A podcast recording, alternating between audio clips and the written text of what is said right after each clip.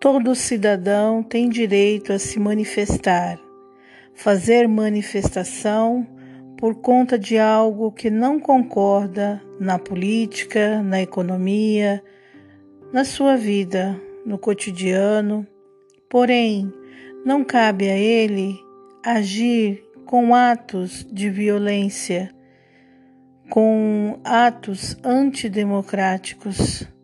É importante respeitar a vida humana, porque a violência só pode ser vencida a partir da mudança do coração humano.